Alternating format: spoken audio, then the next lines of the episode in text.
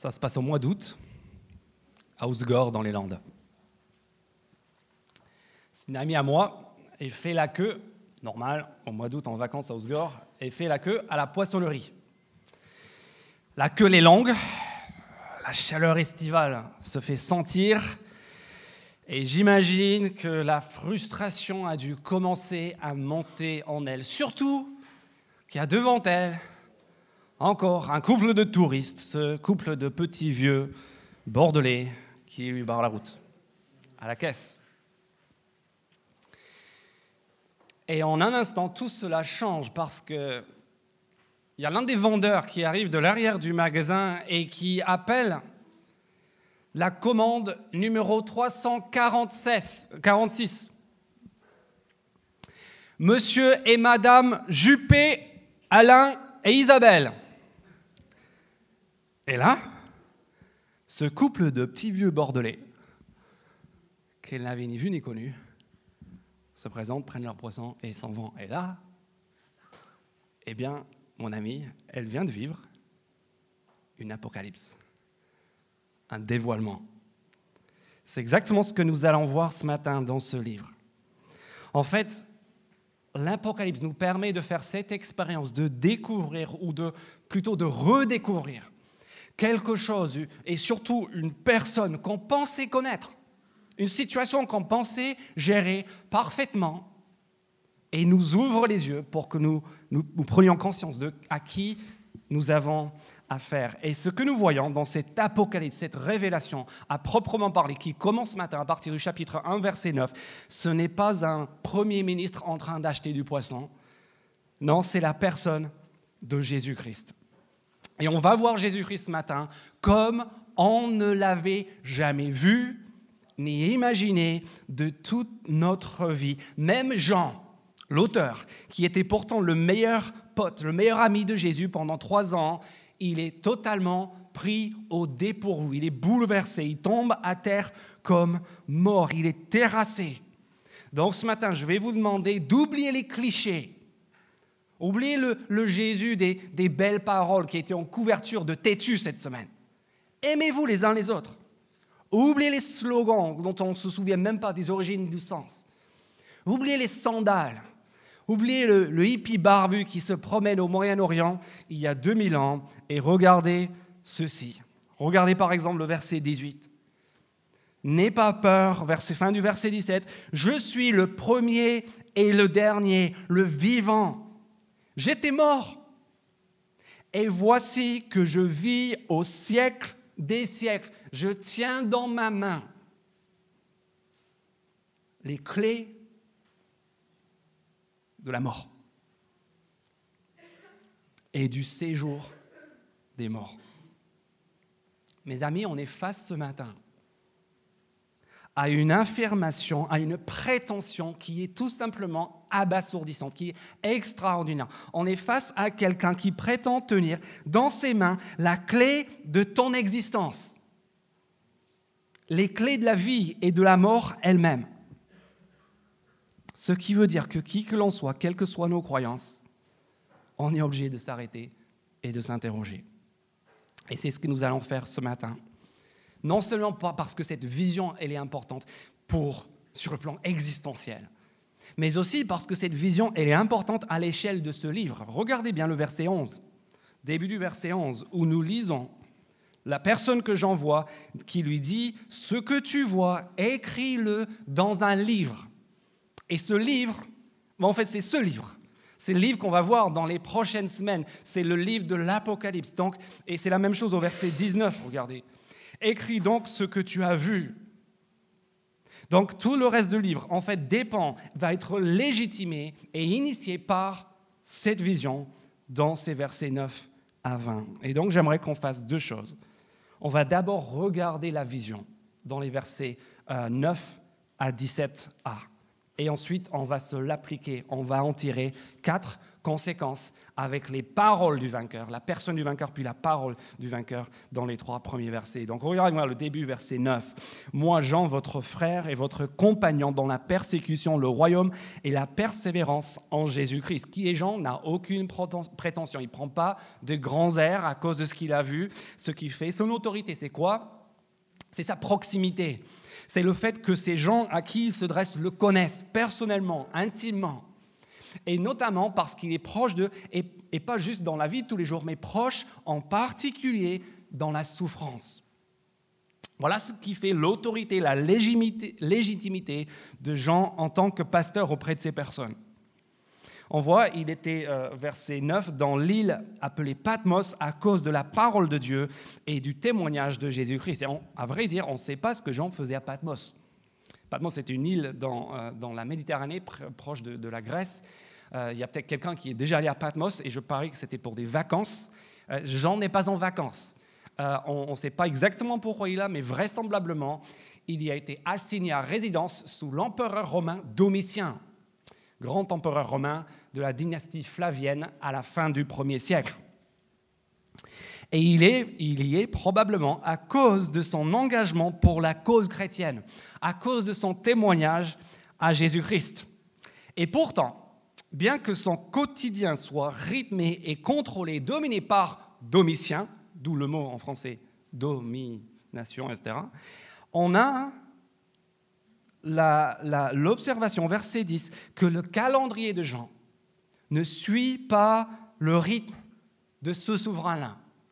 Domitien, en fait, il organisait des fêtes en sa propre honneur, des jours fériés, des jours de fête en son honneur. Alors, des fois, on reproche à notre, euh, gouvernement actuel de, de, des fois, se prendre un peu trop au sérieux. Mais, mais rassurez-vous, on n'a pas encore eu un jour de fête imposé par un président en gouvernant de la France de son vivant. Domitien ne se gênait pas, il se faisait appeler fils de Dieu et il organisait des jours de fête en son honneur. Mais regardez quel jour Jean voit Jésus. Il voit Jésus le jour, non pas du triomphe, non pas de l'apparition du souverain Domitien, mais le jour d'un autre souverain, le jour d'un autre triomphe.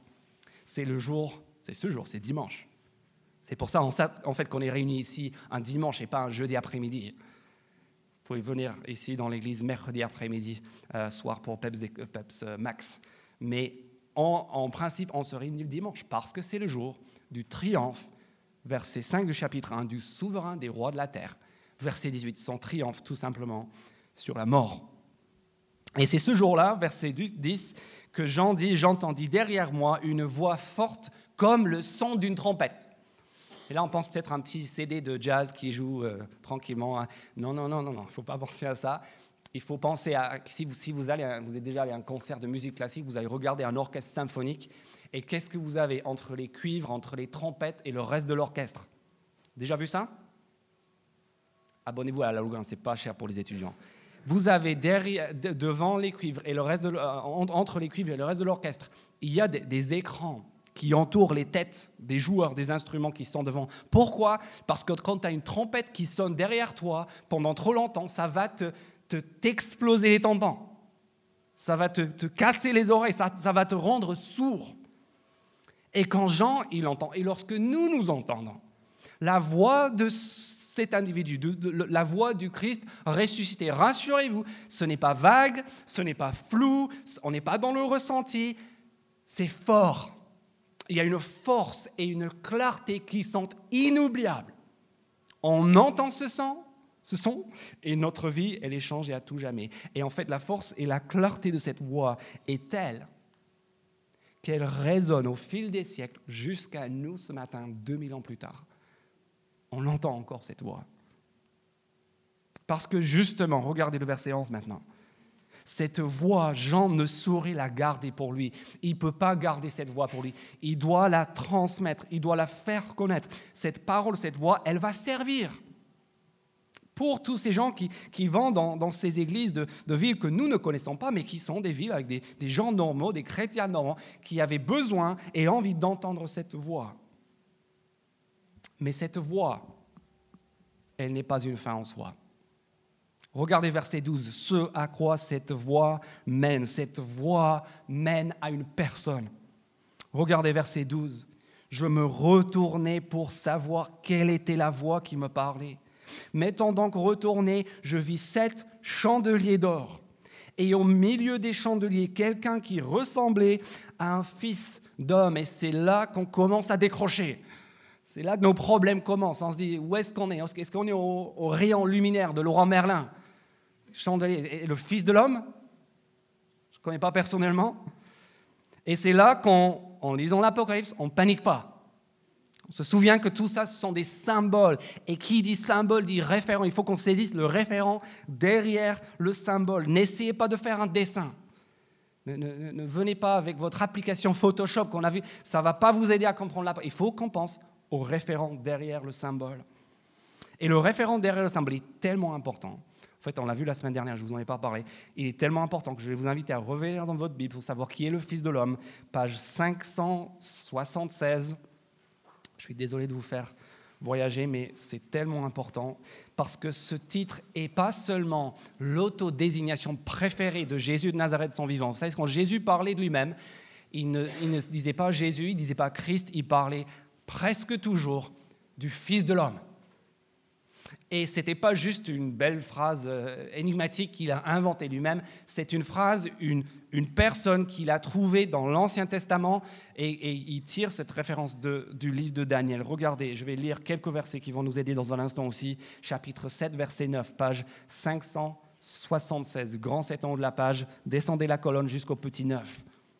Pendant que je regardais, on a placé des trônes, et l'Ancien des jours s'est assis. L'Ancien des jours, c'est Dieu son vêtement était aussi blanc que la neige, et les cheveux de sa tête pareils à de la laine pure.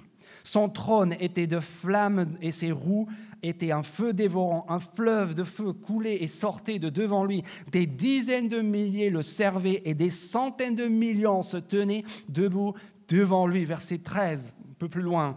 Pendant que je regardais dans mes visions nocturnes, quelqu'un qui ressemblait à un fils de l'homme, un fils de l'homme est venu avec les nuées du ciel. Vous vous souvenez la semaine dernière, désolé pour les, habitués, chapitre 1, verset 7 de l'Apocalypse, le voici qui vient avec les nuées. C'est lui. Il s'est avancé vers l'ancien des jours et on a fait approcher de lui, on lui a donné la domination, la gloire et le règne et tous les peuples les nations et les hommes de toute langue l'ont servi. Sa domination est une domination éternelle qui ne cessera pas et son royaume ne sera jamais détruit. Verset 15, moi, Daniel, tu m'étonnes, j'ai eu l'esprit troublé au plus profond de moi et mes visions m'ont terrifié.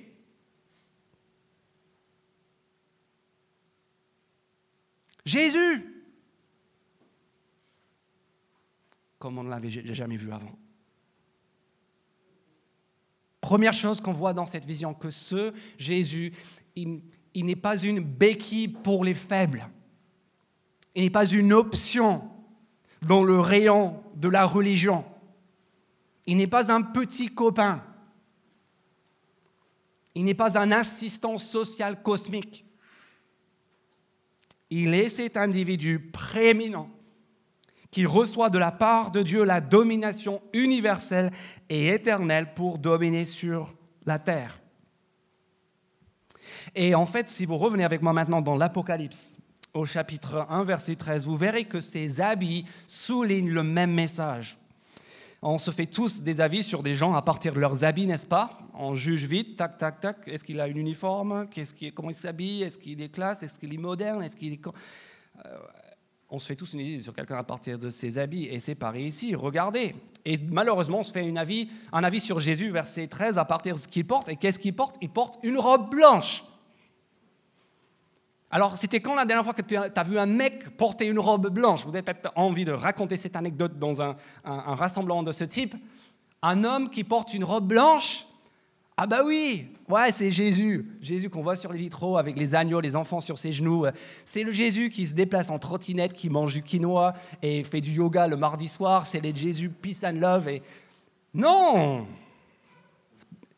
Le référent de l'époque, c'est quoi? C'est que à l'époque, ta robe, ta robe, la longueur de ta robe correspond à ta place dans la société, correspond à ta grandeur. Pensez au statut de l'Antiquité. Les, les, philosophes, les hommes d'État, ils ont des longues robes. Dans l'armée romaine, plus tu montais en grade, plus euh, ton, grade était élevé, plus ton vêtement devenait long. Les habits longs sont pour les aristocrates, pour les intellectuels, pour les hommes d'État. Les, habits courts, c'est pour qui? C'est pour les ouvriers qui doivent bouger, se déplacer, les, les pauvres gens. Puis à son écharpe, verset 13. L'écharpe qui est sur sa poitrine. Pensez aux maires d'aujourd'hui, aux, représentants de l'État français. L'écharpe tricolore qui symbolise quoi? Autorité, je représente le pouvoir. Sauf que cette écharpe, elle n'est pas tricolore, elle est une écharpe en or pur, ce qui nous envoie ensuite vers un autre référent. Parce que regardez bien où se trouve ce Fils de l'homme, et là on en vient au luminaire. On n'est pas en train de faire du bricolage, on est en train... On est où? Où est-ce qu'il y a un chandelier et un personnage éminent habillé d'une longue robe avec une ceinture qui s'en approche? On est dans le sanctuaire dans le lieu très saint, dans l'Ancien Testament. Et donc, on est en train de voir ce Jésus, ce Fils de l'homme. Il n'est pas juste infiniment grand, il n'est pas juste le roi suprême, il est aussi l'intermédiaire parfait, le serviteur, le représentant de son peuple auprès de Dieu. Sa grandeur est infinie. Et pourtant, il est là, au milieu de son peuple, au milieu de ses chandeliers, entre son peuple et Dieu. Puis regardez le verset 14. Sa tête et ses cheveux blancs comme la laine blanche. Vous vous souvenez tout à l'heure? Le jour où nous, on, découvre notre premier cheveu blanc,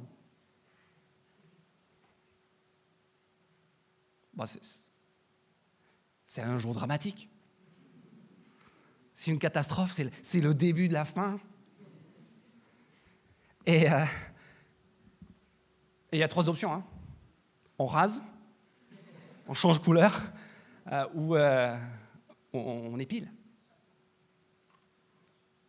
On est très, très loin dans notre culte inconditionnel à la jeunesse de nos jours. On est loin de la pensée de la Bible et de l'Antiquité. Dans le livre des Proverbes, on lit que les cheveux blancs sont une couronne de gloire. Pensez aux images de, Jules César, des grands hommes de l'Antiquité, cheveux blancs. Parce que les cheveux blancs, c'est la gloire, c'est la dignité, c'est la sagesse, c'est l'autorité. Mais il n'y a pas que cette allusion-là, il y a aussi ce qu'on a lu à l'instant, Daniel 7, chapitre 9, qui a des cheveux blancs comme de la laine. Vous vous souvenez? L'ancien des jours, Dieu lui-même. Si vous êtes ici ce matin, je suis sûr que c'est le cas d'au moins une personne, plusieurs personnes ici, et tu te poses la question, est-ce que Jésus est vraiment Dieu? Est-ce, qu'on peut vraiment dire que, que, la Bible nous enseigne que Jésus est vraiment Dieu en personne? Il suffit de regarder ce verset, parmi beaucoup d'autres. Parce que ce qui se passe dans ce verset, c'est quelque chose d'absolument inouï. Dans cette vision du Fils de l'homme, le Fils de l'homme, qui est présenté devant l'Ancien des jours, qui lui donne son autorité et sa domination, est fusionné en quelque sorte avec l'Ancien des jours. Dans l'Ancien Testament, on a deux personnes, ici on a une personne. C'est-à-dire que le Fils de l'homme, Jésus, prend des traits de caractère et l'apparence même de Dieu de l'Ancien des jours. Et puis à ses yeux, regardez ses yeux comme une flamme de feu. Et là encore, à une époque, quand il n'y a pas d'opticien, cheveux blancs égale quoi? Faiblissement de la vue. Affaiblissement de la vue, perte de la vue, voire cécité. Et pourtant, les yeux de cet individu sont comment regarder Ils sont perçants, ils sont vifs, ils sont brûlants, ils voient tout. Tout de l'histoire du monde.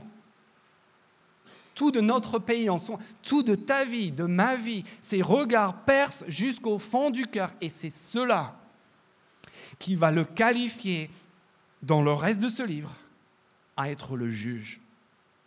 Parce qu'il voit tout, personne ne le trompe.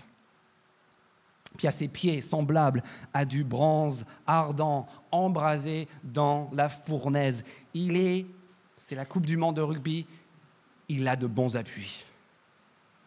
Tu le renverses pas facilement, il est solide, inébranlable. Tous les empires, étudiants d'histoire, vous savez, tous les empires ont leurs talons d'Achille, ont leurs pieds d'argile.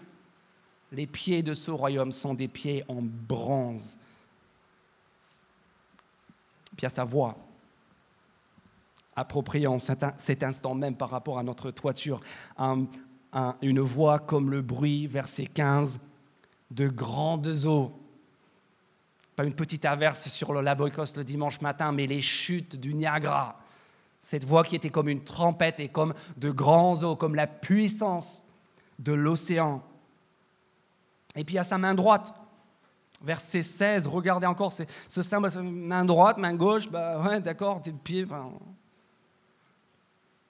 Sauf que la main droite, la main droite, c'est le symbole dans l'Antiquité du, du règne, de la puissance, de l'autorité. C'est la main avec laquelle tu, tu signes les édits, avec laquelle tu manies l'épée. C'est la main qui porte le sceptre du dirigeant, sauf que cette main ne tient pas un stylo bic. Cette main, qu'est-ce qu'elle tient? Regardez, cette main, elle porte cette étoile, cet astre. Et on a vu la semaine, on va le revoir. Sept dans l'Apocalypse, c'est la totalité, c'est la perfection, c'est l'ensemble. Cette main droite ne tient pas le sceptre d'un pays. Cette main droite tient les astres, la totalité de l'univers, et dans, un contexte où les gens étaient obsédés par l'astrologie, persuadés que le cours de l'histoire et de l'univers était régi par les planètes et par les étoiles, Jean dit, regardez ça et posez-vous la question, qui détermine ton avenir? L'État français? La République? Le résultat des concours? Horoscope? Bah, moi, je connais quelqu'un qui tient les sept étoiles, tout l'univers, dans sa main droite, comme un jouet d'enfant. Et puis à son visage, son visage et sa bouche, verset 16. De sa bouche sortait une épée aiguë à deux tranchants, et là, on se dit, oh punaise, ça a dû être un carnage à table avec lui. Hein.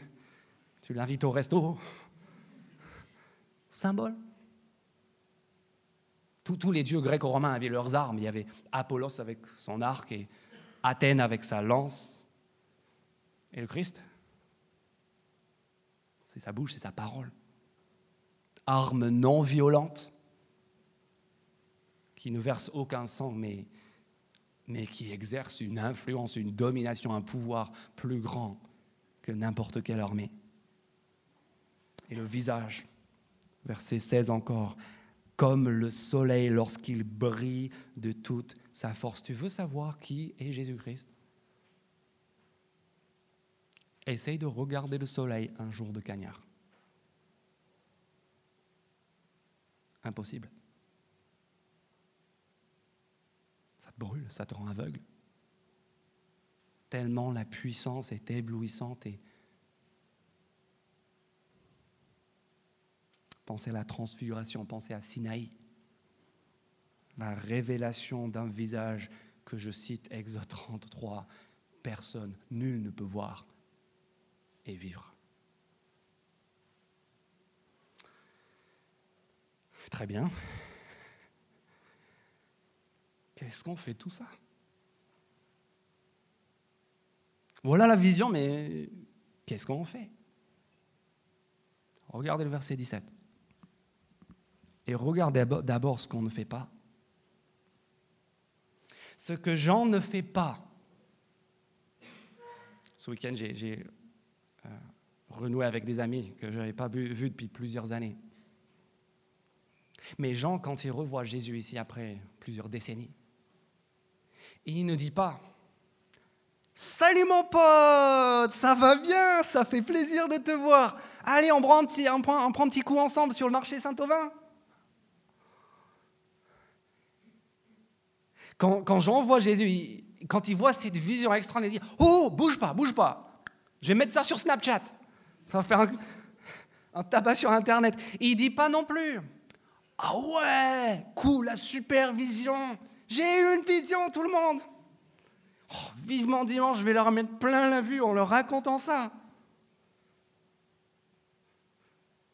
Non, quand tu vois Jésus tel qu'il est, vraiment,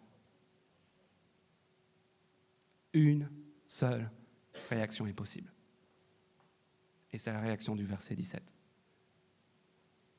Je tombais à terre, à ses pieds, comme mort.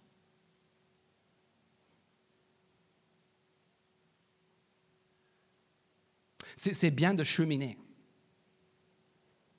C'est bien de se renseigner.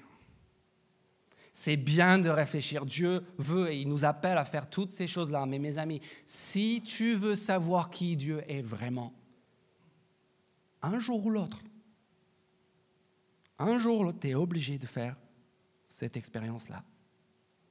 De voir le Jésus qu'on a cessé de rapetisser, de domestiquer, de réduire à notre taille, de banaliser, de trivialiser, de marginaliser, et de le voir tel qu'il est vraiment, et de se retrouver juste terrassé. À cause de l'éclat de ce médiateur parfait, à cause de la puissance de ce souverain des rois de la terre, de celui qui tient l'univers dans sa main, devant le regard perçant du juge sous les yeux duquel rien n'est caché. Le jour où tu vois cela, tu dis pas, pas mal les effets spéciaux, Dieu, mais j'ai une petite question sur le premier chapitre de la Genèse.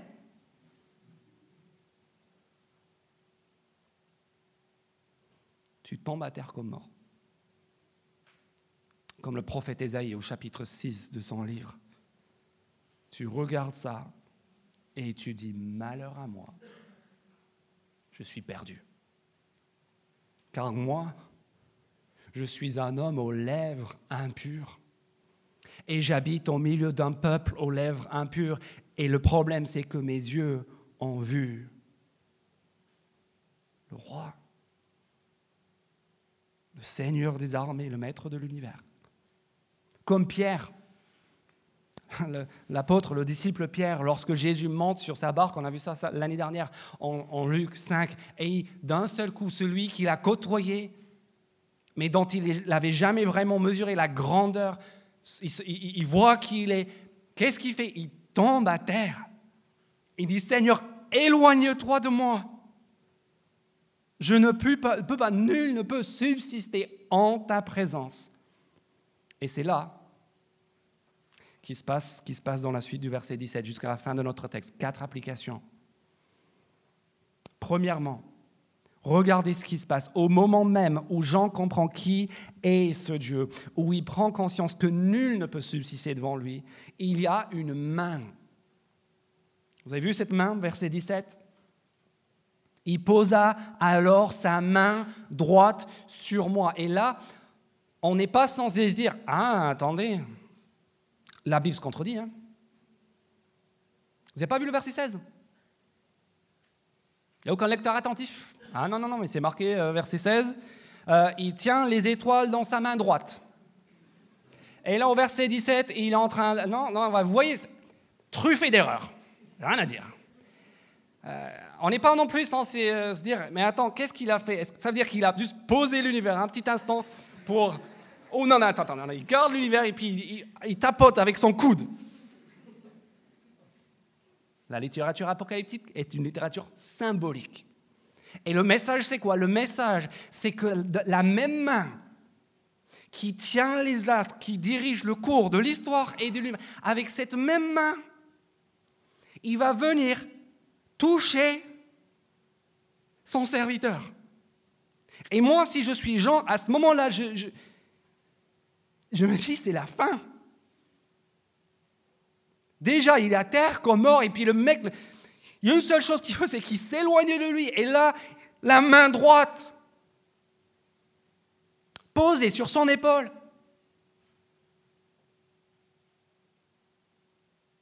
Et le miracle,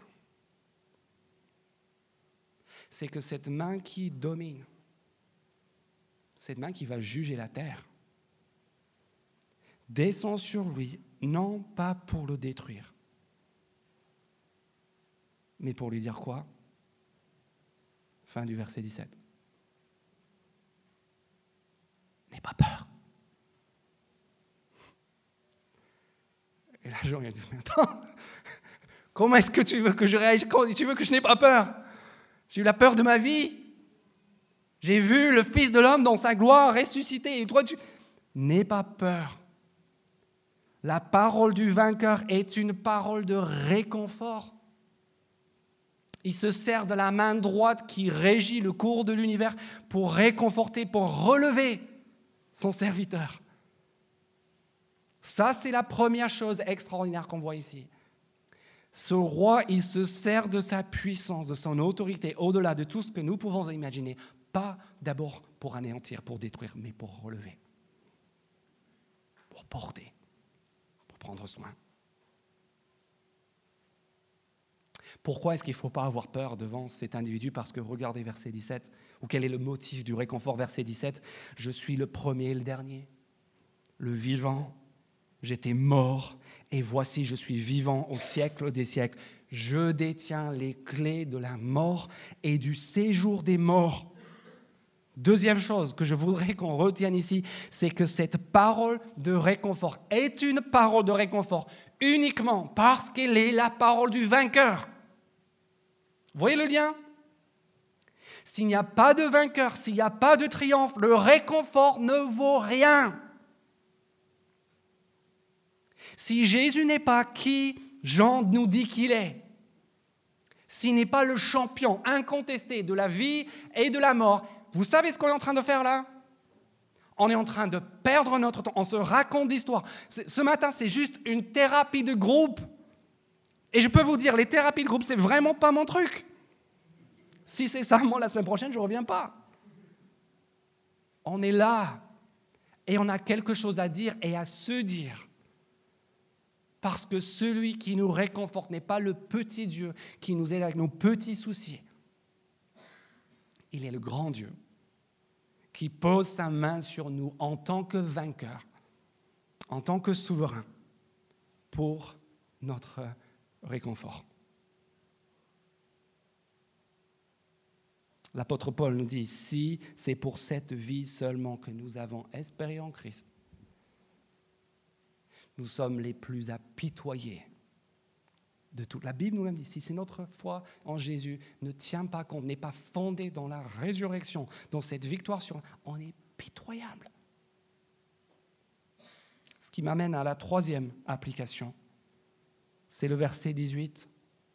C'est la possibilité de la victoire sur la mort. Parce que regardez, ce Jésus, ce Jésus transcendant, surpuissant, détient, verset 18, il dit, je détiens les clés de la mort et du séjour des morts. Est-ce que tu te souviens la première fois quand tu remis les clés d'une chambre, d'un appartement, d'une maison?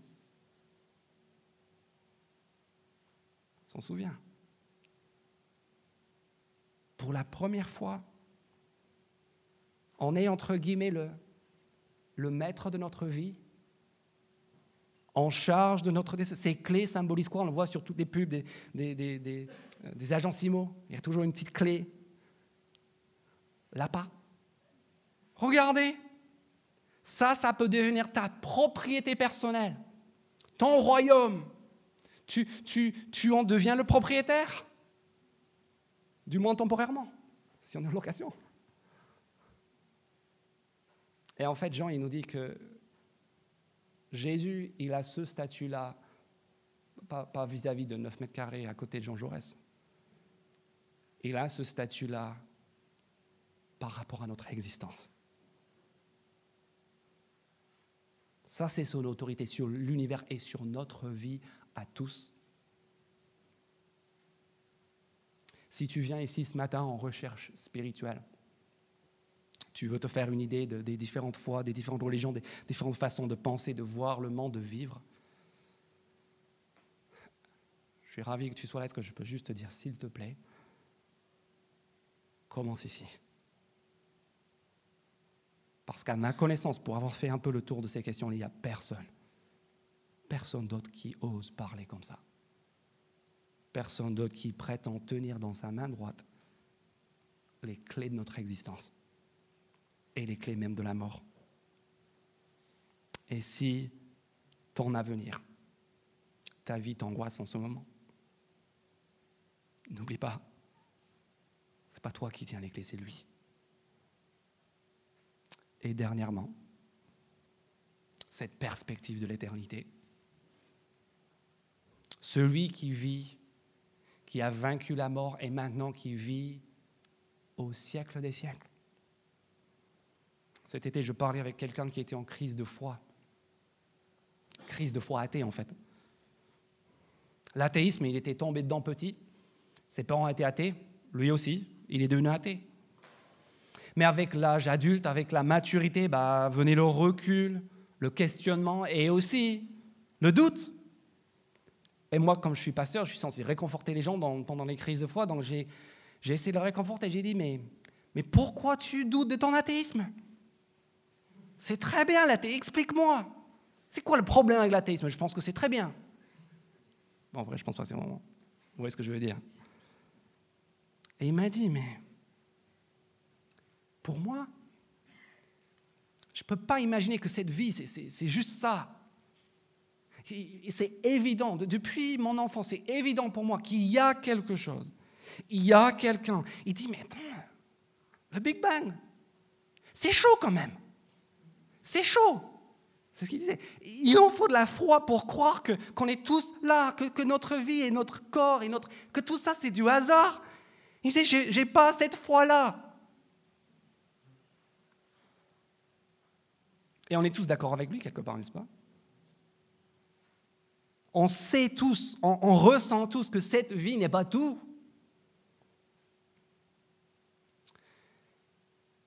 Mais, euh, mais c'est normal parce que l'Ancien Testament nous dit que c'est Dieu qui a mis la pensée de l'éternité dans nos cœurs. Ça, c'est dans l'Ecclésiaste. Ici, on arrive au dernier livre de la Bible. Et, là, ce qu'on a, ce n'est pas la, la pensée de la possibilité de l'éternité. On a son propriétaire. On a celui qui vit au siècle des siècles. On a sous nos yeux le vainqueur de la mort en personne, celui qui, qui explose la barrière et l'obstacle qui nous empêche à tous de rentrer dans ce, que l'on, dont on se doute tous. Et même si on se doute qu'il y a quelque chose, qu'il y a autre chose, on a du mal, même si on est croyant, à vivre comme si c'était vraiment le cas. Combien de temps cette semaine est-ce que vous, vous avez passé à... Qu'est-ce qu'on a fait de nos semaines?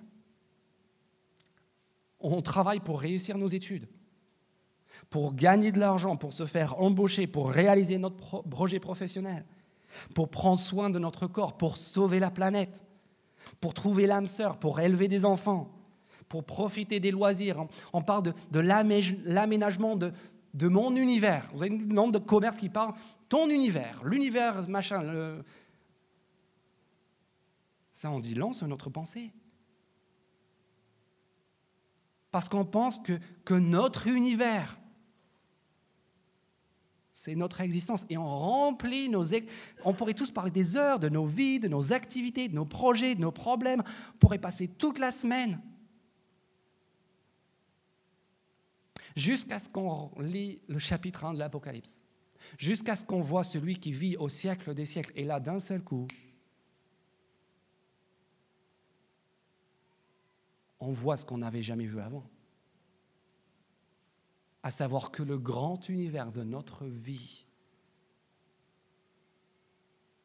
quand on voit juste, n'est en réalité qu'un tout petit point sur une grande feuille blanche. Et qu'après le tout petit point, qui pour nous est tout, il y, a, il y a un espace, et puis après l'espace, il y a une autre marque, il y a un trait. Et il commence et il continue jusqu'au bout de la page. Puis on tourne la page et ça fait la prochaine page et toutes les pages du livre jusqu'à la fin et puis au-delà de la fin. Et ça, cette ligne ne s'arrête jamais. Et c'est la ligne qui est tracée ici par celui qui vit au siècle des siècles. Et c'est cette ligne-là, c'est ça le but ce matin, au final.